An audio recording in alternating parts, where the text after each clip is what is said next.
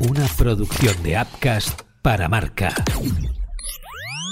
Este es el repaso semanal al mercado de fichajes. Marca Mercado.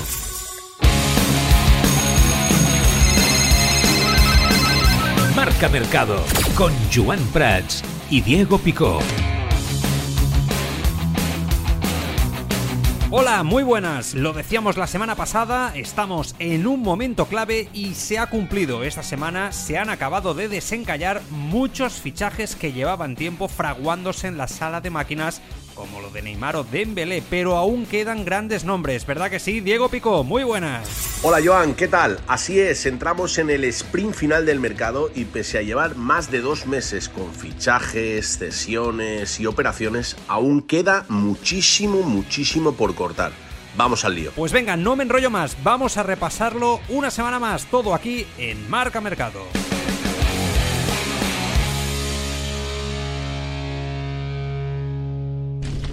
Marca Mercado. Caliente, caliente. Otro terremoto en el Barça y ya van en pleno mercado, aún quedando muchísimo trabajo por hacer, con Xavi pidiendo el fichaje de un centrocampista y un lateral derecho. El club anuncia que Deco será el nuevo director deportivo con plenos poderes, quedando Mateo Alamán apartado. El hasta ahora el director del área de fútbol duró 5 minutos antes de anunciar que daba un paso al lado. Diego, no digo que tras lo del Aston Villa de Mateu lo normal es lo que ha pasado, pero ahora, a pocos días de cerrar el mercado, es que así es imposible tener calma.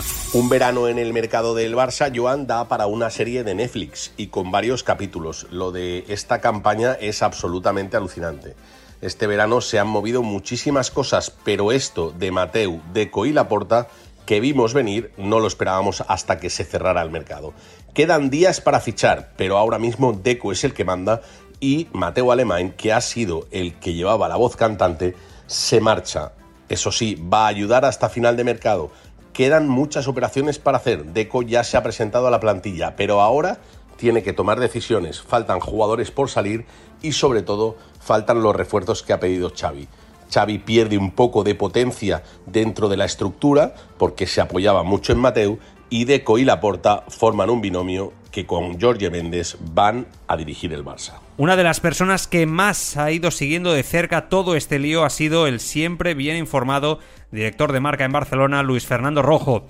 Así ve él la nueva situación y cómo queda el nuevo organigrama con Deco como hombre clave en los fichajes. Para este mercado la salida de Mateo Alemán la verdad es que en teoría, por lo menos en teoría, eh, debería de notarse poco de entrada porque eh, va a aguantar hasta el final del mercado trabajando junto a Deco para dar forma a la plantilla, tanto en forma de entradas como de salidas. A partir de aquí, bueno, pues los objetivos que tiene el Barcelona para lo que queda de mercado, el número uno es la llegada de Joao Cancelo, lo quiere Xavi con urgencia, lo ha pedido y es el jugador por el que se van a centrar todos los esfuerzos de la dirección deportiva y a partir de ahí, bueno, pues un poco ver las salidas, ¿no? Eh, de entrada la de los dos eh, cedidos, como el Inglés y Dest, es importante saber y colocarlos en a qué equipo van a ir y luego también podría haber alguna como la de Ansu Fati, que está en el aire, pero yo creo sinceramente que al final eh, Ansu se va a quedar. Por tanto, mm, no se esperan grandes eh, cosas en el mercado por la salida de Mateo Alemán, no va a haber grandes cambios. La casi segura eh, llegada de Cancelo y salida del Englet y Dest. Marca Mercado. No se lo cree nadie. Venga, va, hombre. Hay un nombre que también sigue en la recámara del Fútbol Club Barcelona por si falla lo de lo Celso, el hombre deseado por Xavi. Ese es Joao Félix, un problema para el Atlético de Madrid y que sigue teniendo en mente acabar vestido de azulgrana, algo que parece complicado a día de hoy. Quizá por ello, y por toda la situación que está viviendo el Atlético de Madrid con Joao Félix, sus representantes incluso han amenazado con rescindir el contrato por el trato recibido. Diego, ellos creen que hay suficientes motivos legales para hacerlo, pero suena a medida de presión con algún fin que no sé muy bien cuál es. La sensación que transmite Joao Félix y su entorno, Joan, es un poco de nervios, de incertidumbre, de sensación de estar en el sitio en el que no deben. Cierto es que Joao Félix tiene contrato largo en el Atlético de Madrid y además con un sueldo imponente, por tanto no debería ponerse nervioso. Sin embargo, poco a poco se va dando cuenta de forma ya muy clara de que esta temporada no va a jugar en el Atlético de Madrid. Simeone le ha apartado casi de forma definitiva y por tanto minutos no va a tener y hay que buscar una salida si hay motivos legales para tomar una decisión de denuncia y demás, yo lo veo muy complicado. En estos casos, generalmente, si se cumplen con las normas, es muy difícil pillar a los clubes. Los clubes no te apartan definitivamente, te ponen un entrenador del primer equipo, entrenas a las mismas horas que el primer equipo, utilizas los mismos materiales, los mismos campos.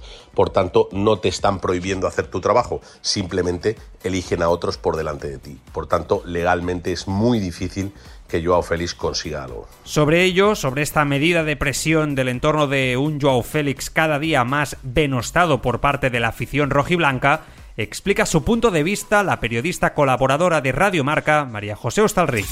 Hola, ¿qué tal? Si algo queda claro es que en efecto Joao tiene entre ceja y ceja salir de la Leti y además parece que no le importa demasiado hacerlo de la peor de las maneras. Hombre, lo de denunciar al club por acoso, eso sí que ya es el colmo del vodevil. No hay por dónde cogerlo. En el fútbol juegan 11, el resto pues, suplentes y a trabajar. No sé qué tipo de organismo de justicia deportiva va a haber moving en esta situación cuando hay cientos de compañeros como él, sino peor. Nadie le está impidiendo ejercer su trabajo. Y si la afición le insulta, que denuncie a quienes lo hacen si lo cree oportuno, pero no va más allá. ¿Que quiere salir? Pues que compre su libertad a razón de 350 millones, que es su cláusula, o que trate de llegar a un acuerdo con el club, pero que tenga en cuenta que queda mucho para finiquitar la amortización y que tiene contrato hasta 2027, firmado en enero del año pasado, no hace ni un año, pero sobre todo y por encima de todo es que en el club no hay voluntad alguna de perder un solo euro con él. Respecto a su situación en el Barcelona, pues hasta donde yo sé no ha variado, es decir, mm, Xavi o a Xavi no es que no le guste, es que no le considera un jugador prioritario y abonar 26 millones, euro arriba, euro abajo, por una cesión anual, amortización más salario, por un jugador no prioritario, en fin, parece poco razonable. Opciones, salidas, pues que venga con ofertas y se estudiarán, como con el resto de sus compañeros, porque desde luego al club de momento no están llegando. Marca Mercado. Nos ha dejado flipados.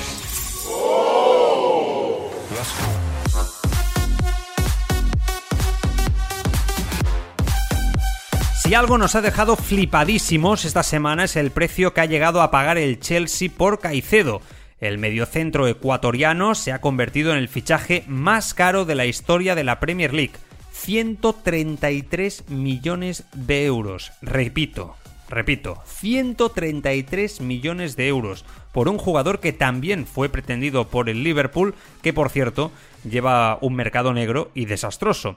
Pero ojo, porque en todo este fichaje hay una historia brutal con un club, un tercero, no solo el Brighton, es el Independiente del Valle, de Ecuador, que ha cobrado un pastón. Esto lo explica mejor que yo y da su opinión al respecto Diego Pico.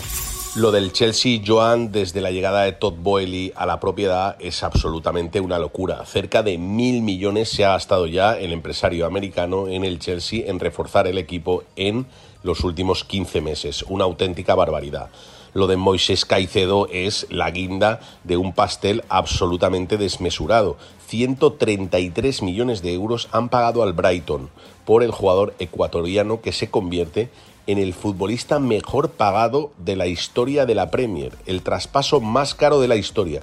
Eso sí, le quita el puesto a Enzo Fernández, que hace unos meses también fichó por el Chelsea procedente del Benfica. Por tanto, siguen gastando millones, sigue esa lluvia de millones que puede continuar con Romeo Lavia, el jugador que también quiere fichar el Chelsea y por el que va a poner 70 millones de euros. Pero ¿vale realmente Caicedo lo que ha costado al Chelsea? ¿Es un jugador sobrepagado? ¿Estamos hablando de una superestrella de la Premier League? Vamos a comentarlo con alguien que lo sabe mejor que nosotros. Opina el redactor de marca, Alberto Rubio. Su caso no ha sido tan mediático como los de Harry Kane o Kylian Mbappé, pero el de Moisés Caicedo ha sido sin duda uno de los culebrones del verano y del invierno, podríamos decir, porque el Chelsea ya intentó su fichaje en el mercado invernal, volvió a la carga con hasta tres ofertas rechazadas por el Brighton y al final el desencadenante ha sido la intromisión del Liverpool. Jürgen Klopp esperaba al futbolista ecuatoriano para firmar contrato, pero Caicedo tenía claro que quería jugar en el Chelsea, que era el equipo que desde el primer momento se interesó por él y se ha convertido ah, por un valor aproximado de 135 millones de euros en el fichaje más caro de la historia de la Premier. Palabras mayores.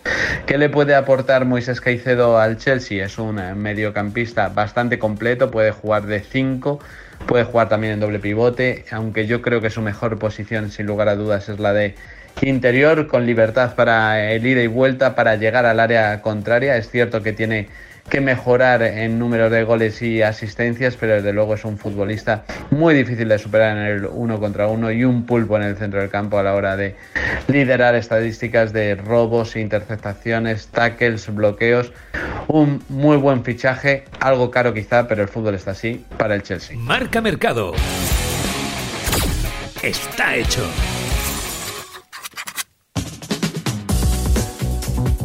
Cuando se lesionó Courtois, todos sabíamos que el Madrid se tendría que mover en el mercado.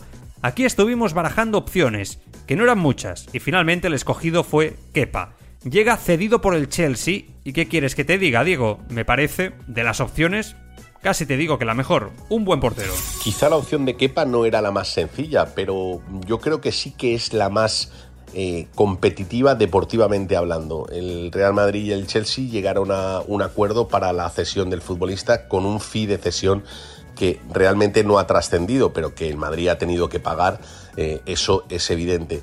Kepa llega para ser titular, aunque el Lunin se lo va a poner complicado. No va a ser fácil sustituir a Courtois, uno de los mejores porteros del mundo. Pero el chico, después de cinco años, en 2018 estuvo muy cerquita de fichar por el Real Madrid, llega al Madrid eh, cedido una temporada y quiere quedarse y quiere convencer y quiere ganarse un contrato mucho más largo. De momento, el Madrid ha solucionado una urgencia que, al parecer, no va a hacer lo mismo con Militao. Militao se ha lesionado y de momento no hay fichaje de central. Cabe decir que Kepa ya pudo fichar por el Real Madrid hace unos años, con Zidane en el banquillo. Opina sobre su fichaje el jefe de programación de Radio Marca, Rafa Sauquillo. Hola Joan, hola Diego. Pues creo que Kepa le va a venir al Real Madrid como anillo al dedo. Es un gran guardameta, lo ha demostrado en el Chelsea, lo demostró en su etapa en su club de origen, que es el Athletic Club de Bilbao. Es cantera de Lezama, por tanto, cantera de porteros vascos de gran, gran calidad. Creo que Kepa estaba predestinado para jugar en el Real ya lo pudo hacer hace, hace unos años y ante la baja de larga duración de Courtois, creo que el Real se ha movido muy bien y me da a mí que la cesión por una temporada que ha logrado cerrar con el Chelsea se podría prorrogar porque es un buen sustituto para el portero belga después de, de su lesión es más, creo que le va a venir muy bien eh, jugar esta temporada en el Real Madrid para ganar más foco en la selección y plantarle más competencia a Unai Simón, en principio el titular para Luis de la Fuente. Kepa, no sé si va a ser titular incluso ya ante el Almería, pero creo que va a cuajar como portero en el Real Madrid y creo que el Club Blanco merece además tener dos grandes guardametas para que se hagan mejor el uno al otro. Auguro un gran futuro de Blanco a Kepa. Upcast, que no te lo cuenten. Escúchalo. HAL 9000, Max Hydrom, Skynet, Kit. La inteligencia artificial ya no es ficción, está entre nosotros abriéndose camino hacia el futuro. Upcast presenta El cerebro de la máquina, un podcast con Alejandro Gómez y con mucha inteligencia artificial.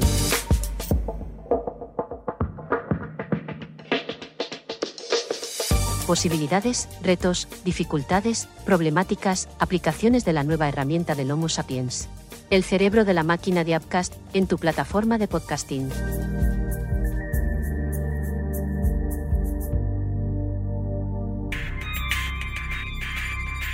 Crímenes Ibéricos te presenta Entrevistas Asesinos, un podcast donde escucharás la recreación de entrevistas reales con los peores asesinos en serie de la historia, sus opiniones y respuestas a preguntas sobre sus crímenes. Entrevistas Asesinos en Crímenes Ibéricos de Upcast.